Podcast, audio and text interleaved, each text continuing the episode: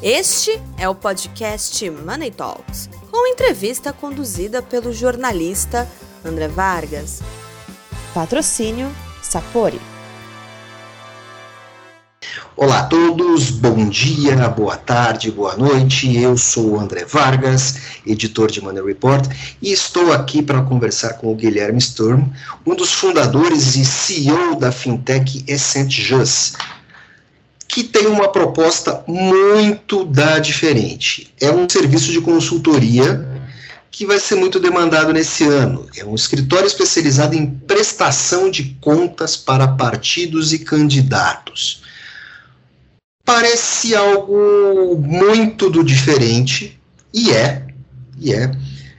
Porém, o Guilherme e a sua turma estão aí para oferecer um serviço essencial para quem, para todo político que precisa, os políticos precisam cumprir as regras eleitorais. E ele está aí para prestar essa, essa, assessoria e vai ter um ano de muito trabalho, não é, Guilherme? Conta para a gente como é que surgiu essa ideia e como é que vocês estão trabalhando. Se Deus quiser, André. Primeiro, né, um, um prazer estar aqui na, na tua companhia e com uma audiência tão distinta. Né? E sempre é um prazer também contar um pouquinho dessa história, porque de fato o mercado eleitoral, especialmente o mercado da contabilidade eleitoral, é repleto de preconceitos e eu diria até de muito mais folclore do que preconceito. Né? A, a, a, obrigatoriedade do acompanhamento de contadores nas campanhas e nos partidos, ela nasce em 2012, né, com uma alteração, com uma, com, com uma minha reforma nas regras de, de prestação de contas. E a partir dali, então, se cria um verdadeiro oceano azul para a contabilidade. É, de fato, os contadores já militam há muito mais tempo nesse mercado. É, a minha família mesmo, o, o, o, nosso, a nossa história com contabilidade eleitoral começou com o meu pai em 98, eu assumi essa pauta ainda na nossa empresa de contabilidade empresarial, mais ou menos em 2010, ainda durante a faculdade. E 2016, então, a gente separa os negócios criando a Essente Justo. Nós viemos ao mercado para sermos uma empresa de contabilidade digital voltada para esse segmento, eh, com a primeira versão da nossa plataforma própria de prestação de contas, e ali em 2016, o tema startup, o mercado de empreendedorismo digital aqui no Brasil estava começando a florescer, né? E a gente foi se dando conta aos poucos que era o que era e que a gente era uma startup, né? Um serviço com tecnologia, com vontade, com essa vontade de escalar, né? Então, nós fomos incubados pelo RAI, pelo Horizonte Ambiente Empreendedor, em 2016. Lapidamos esse modelo de negócio, então, é, entendendo, tentando entender aquela época como contabilidade poderia escalar. E 2017, então, que a gente é selecionado em, em, entre dezembro de 2016 e janeiro de 2017, a gente é selecionado pela UOL, né, pela aceleradora pela UOL Aceleradora de Porto Alegre, para então iniciarmos esse processo de expansão, diria até de nacionalização da, dos nossos negócios. E dali para diante a gente começou um processo né, de, de, de estruturação e, e, e, de crescimento que, graças a Deus, até agora vem numa curva é, bastante ascendente. Nós começamos janeiro de 2017 com 25 partidos, tínhamos atendido 250 candidatos na eleição de 16 durante o nosso processo de validação. E chegamos então a atender 800 campanhas em 2018, né, nossa primeira atuação em nível em, em eleições nacionais, atendendo senadores, deputados federais, governadores. É, iniciamos com o processo de vaquinha eleitoral, fomos credenciados, uma das credenciadas pelo TSE para isso, arrecadamos, é, fizer, rodamos a vaquinha de alguns presidenciáveis, e 2019 para 2020, então, surge o nosso, um, uma mudança, né, implementamos uma mudança muito significativa, e muito determinante no nosso modelo, que foi a criação, né, o início da, da construção da primeira rede de empresas de contabilidade trabalhando nesse mercado. Agora, eu tenho, algumas, eu tenho algumas curiosidades técnicas. Né? Assim, claro. Assim, o nosso público é composto por empresários e todo empresário tem por perto um departamento de contabilidade. Se não for interno, certamente é uma empresa de, de, de consultoria, é uma empresa prestadora de serviços. Quando vocês começam a ser demandados, quem percebe a importância de vocês? São os partidos? São os candidatos para cargos, postos mais elevados, governadores, senadores? Ou uh, isso é um mix? Como é, que, como é que surgiu a percepção de vocês? Percepção da importância do serviço de vocês? Porque em muita campanha você, muita campanha para vereador, a coisa é feita meio no vai da valsa ali. Né? Só que é, isso pode prejudicar muito a vida dos partidos. Esse é o principal ponto, André. Esse tempo está com os dias contados, né? Porque, vamos lá, eu vou voltar um passinho atrás para que a nossa audiência, que às vezes não tem uma, uma proximidade tão grande né, com, com esse segmento, entenda, né? Os partidos que a gente conhece são 33 siglas. E essas siglas se desdobram em nível nacional, estadual e municipal. Cada um desses desdobramentos, cada um desses pontos do partido são tem um próprio CNPJ e são uma entidade, como se fosse uma associação, né? Então, os partidos, a gente atende no que a gente chama de entre safra, que são os anos sem eleição. Então, na entre safra, a gente está ali atendendo às obrigações dos partidos, a obrigatoriedade de prestar contas com Justiça Eleitoral, com Receita Federal, com o Ministério do Trabalho e assim por diante. Especialmente daqueles que recebem cotas do fundo partidário, né, de recurso, daquele recurso público carimbado para os partidos é, se estruturarem. Já os anos de safra, que para nós são os anos de eleição, que acontece a cada dois anos, 2020, eleição para prefeito e vereador. Este ano, agora, eleição para deputados estaduais e federais, senadores, governadores e presidentes. Então, Será a quarta é... safra que vocês terão, né? Exatamente. E nós, nós, então, nós começamos a atender essa turma desde maio do ano eleitoral, no ano de safra, que é onde começa a arrecadação de pré-campanha. Então, em maio, a gente começa a fechar esses contratos para atender, então, com a vaquinha eleitoral. É, ali por, por julho, a gente começa a fazer, então, os registros das candidaturas, os pedidos de registros, a emissão do CNPJ, abertura das contas bancárias de campanha e o acompanhamento e execução da prestação de contas durante todo o processo, até a entrega, que acontece 30 dias depois da eleição, e, por fim, a gente fica acompanhando, pelo menos aqui na rede Decente Jus, né? A gente fica acompanhando os advogados da campanha é, é, na, na, análise das contas e julgamento. Então, se essas contas são aprovadas ou não. Então, essa é a nossa dinâmica de trabalho.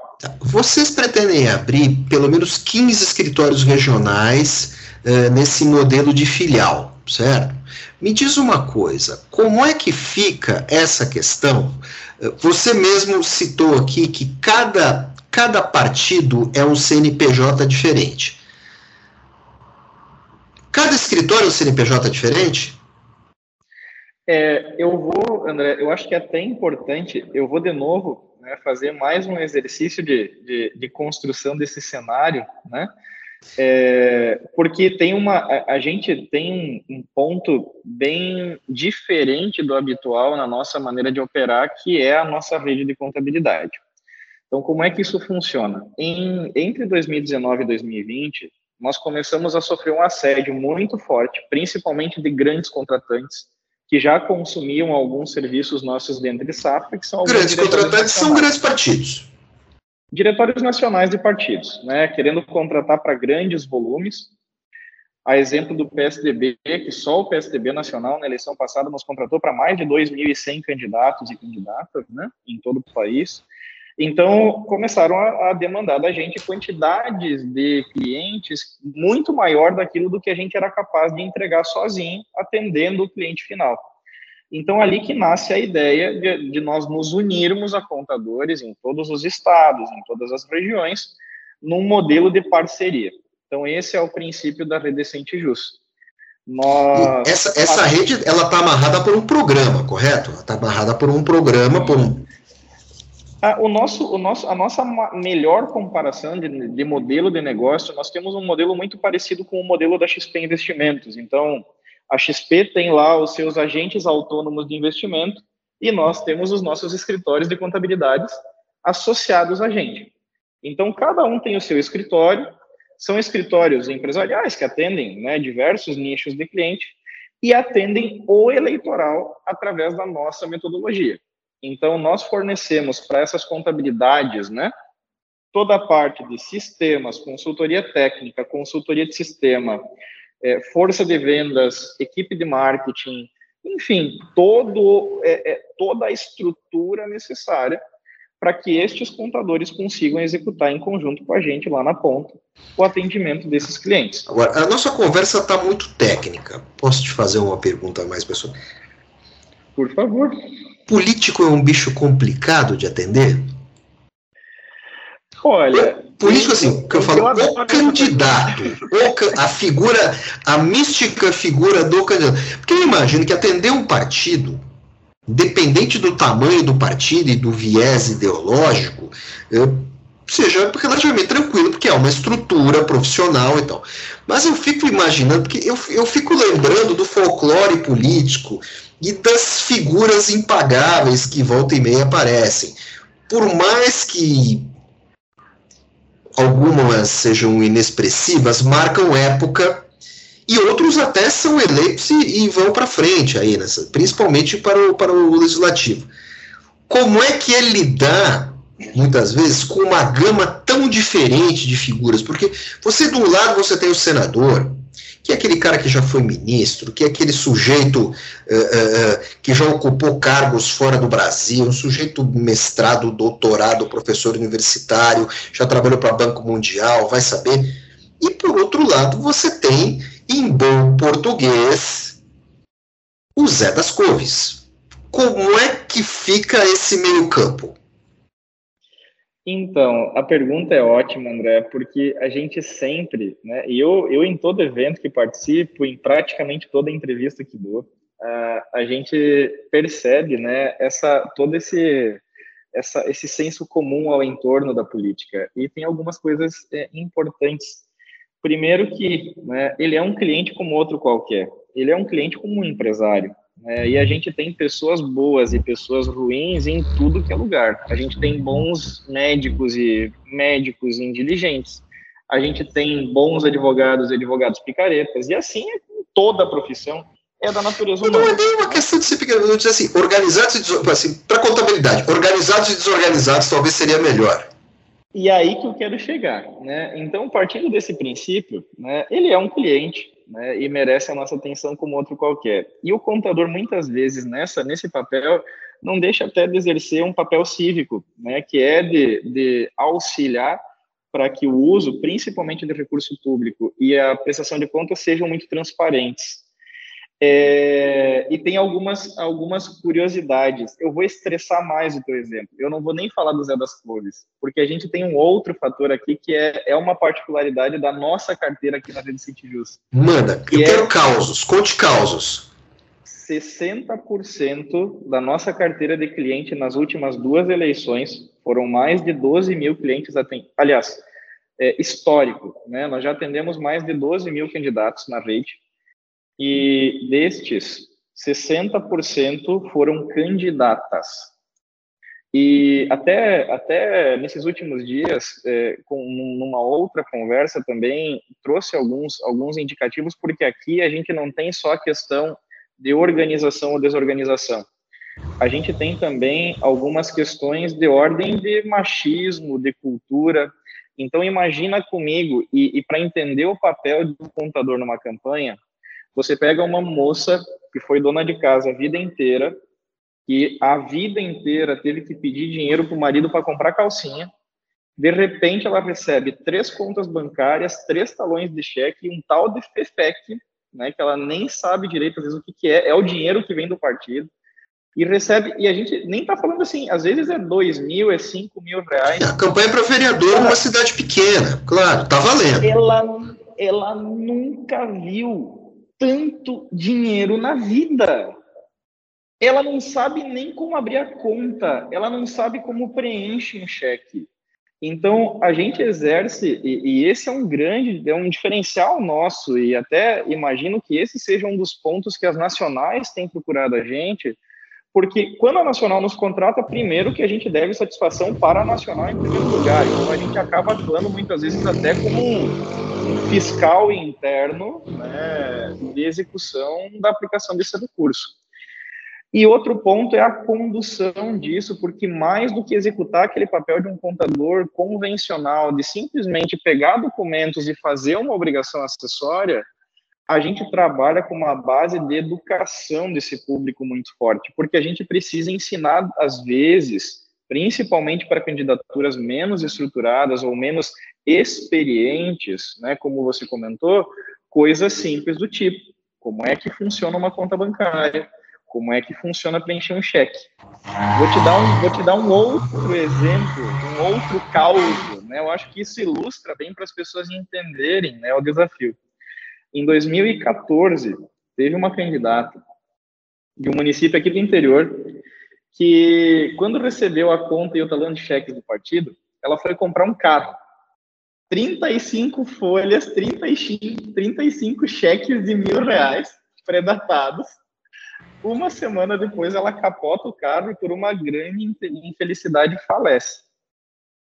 Então, depois do fato, o partido com o carro batido e com 35 cheques sem fundos para pagar, porque ela imaginava na cabeça dela que, como ela ganhou um talão de cheque, aquele negócio era infinito, podia sair gastando porque alguém ia pagar, o banco ia pagar, o partido ia pagar, sei lá eu.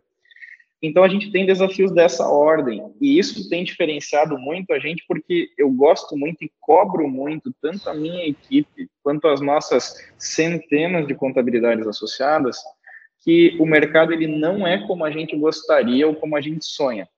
O mercado é como ele é, os desafios que ele tem. E quando Agora, a gente entende é... isso, a gente resolve dor, a gente não fica entregando oportunidade.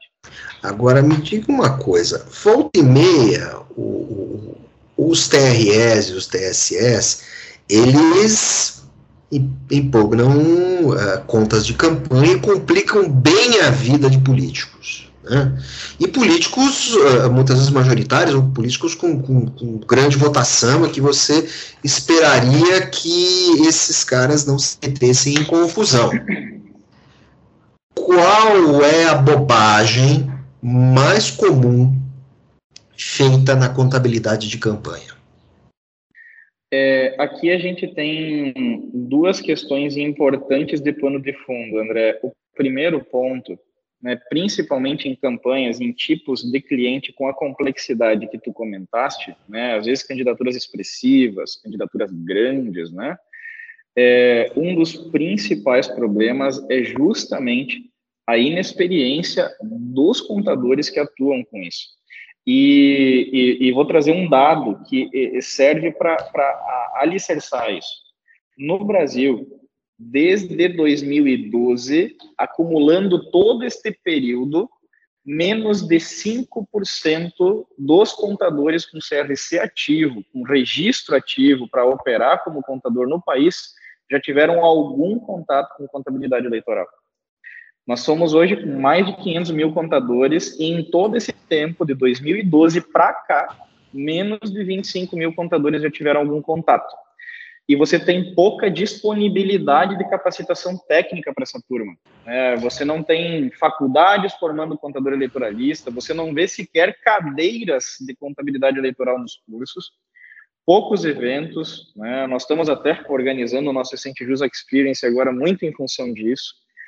E, e daí você, e você tem um tipo de serviço né, prestado para este cliente que é muito diferente do serviço qual, prestado é, para uma empresa, né? Qual é, qual é a principal, qual o principal erro de campanha? Quer dizer, é, é, na, é, é na organização das doações, É na saída, é nos gastos que são, que são mal contabilizados? O que, que o político, em média, ele, ele faz para se embananar?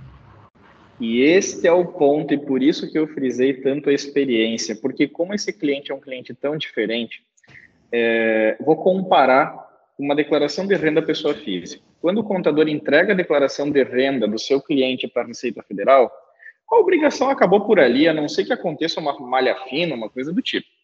Na justiça eleitoral, na prestação de contas, não. Ela nasce como um processo administrativo, ou seja, eu pego receitas, despesas, organizo isso no formato que a justiça eleitoral exige, junto os comprovantes e mando para a justiça.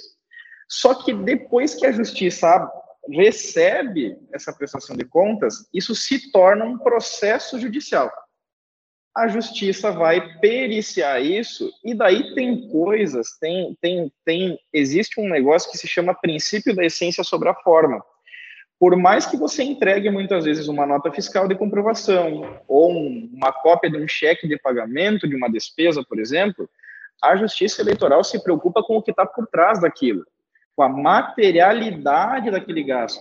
Se aquele gasto não foi feito com um parente usando recurso público, se esse gasto não é uma nota fiscal fictícia inventada para pegar recurso público e desviar da campanha para comprar voto.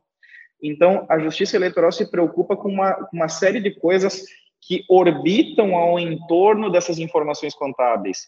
E daí que a falta de experiência acaba atraindo muita gente, porque em grande parte dos casos, o contador não sabe lidar com esse tipo de situação. Os advogados eleitoralistas nem sempre manjam de prestação de contas o suficiente para fazerem uma explicação adequada disso, e na maioria das vezes o que nem era um problema se torna um problema, justamente, né? Porque você precisa juntar informações adicionais, juntar comprovações adicionais, as devidas justificativas para a justiça eleitoral, para demonstrar que aquele gasto realmente é um gasto legal e um gasto que cumpriu os requisitos. Então, a despeito daquilo que a gente pensa quando desaprova uma conta de político, que político é tudo igual, que político é tudo sacana mesmo, é que tem muita coisa que ela não começa com um problema, mas por uma má condução acaba se tornando um problema. E também não são incomuns alguns excessos né, da, por parte da, da, da, própria justiça eleitoral. Mas, de novo, né, este não é o mercado que a gente sonha, esse é o mercado que a gente tem e a gente precisa conduzir ele da maneira adequada. Porque quem cala, muitas vezes, consente. Guilherme, muito obrigado. Eu tenho certeza que nós vamos conversar depois das eleições. E eu vou te consultar, Money Report vai te consultar algumas vezes ao longo dessa eleição para você nos explicar algumas coisas aí, porque vai, vai um é, um mundo, é um mundo muito misterioso ainda para a gente. E eu queria um dia conversar com você só sobre doação de campanha.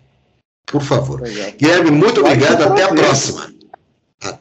Aquele abraço, André. Obrigado pela oportunidade e contem sempre com a Rede Científica.